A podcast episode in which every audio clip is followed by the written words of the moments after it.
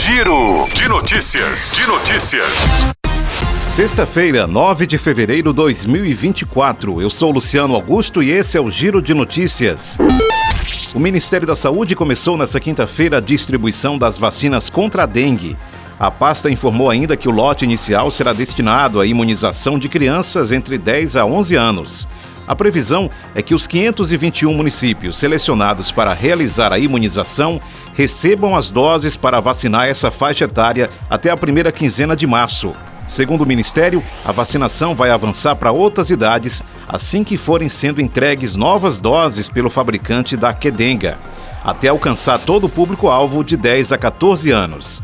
O primeiro lote tem 712 mil doses, que vão atender 315 municípios em Goiás, Bahia, Acre, Paraíba, Rio Grande do Norte, Mato Grosso do Sul, Amazonas, São Paulo, Maranhão e no Distrito Federal. A capital federal e Goiás já receberam as doses.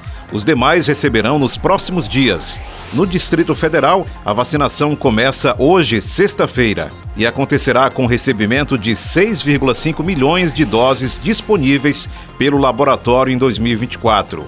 O Ministério da Saúde garantiu a vacinação de todo o público-alvo de 10 a 14 anos nos municípios selecionados ao longo dos próximos meses de forma progressiva.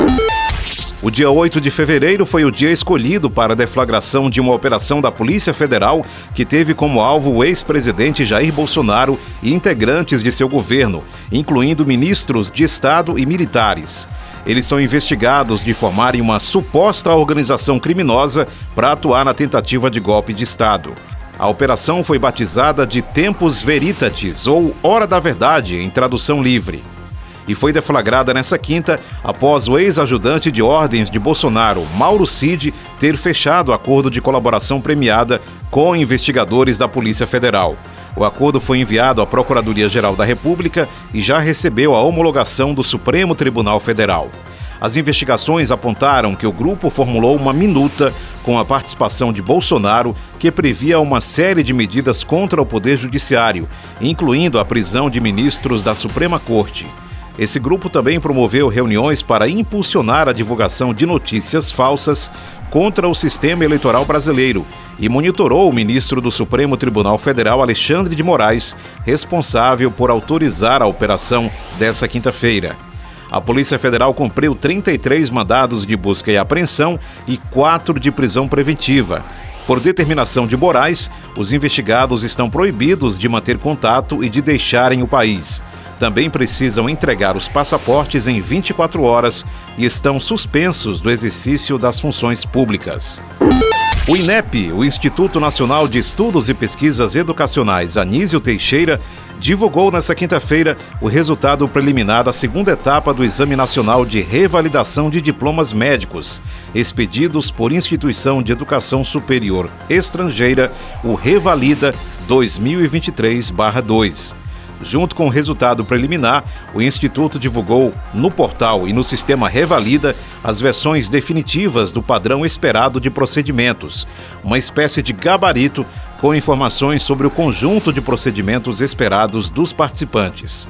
O período para apresentação de recursos ao resultado começa hoje e se encerra na próxima terça-feira, dia 13. Os resultados finais do Revalida serão divulgados no dia 19 de março. Composto por duas etapas, teórica e prática, o Exame Nacional subsidia o processo de revalidação no Brasil do diploma de graduação em medicina expedido no exterior. O exame é direcionado tanto aos estrangeiros formados em medicina fora do Brasil, quanto aos brasileiros que se graduaram em outro país e querem exercer a profissão em sua terra natal. Nessa edição, as provas foram aplicadas nos dias 2 e 3 de dezembro em 10 cidades brasileiras e se inscreveram 1.591 participantes. O Giro de Notícias tem produção de Camila Matias, sonoplastia André do Vale, áudio César Augusto. Para outras informações, acesse agora gcmais.com.br.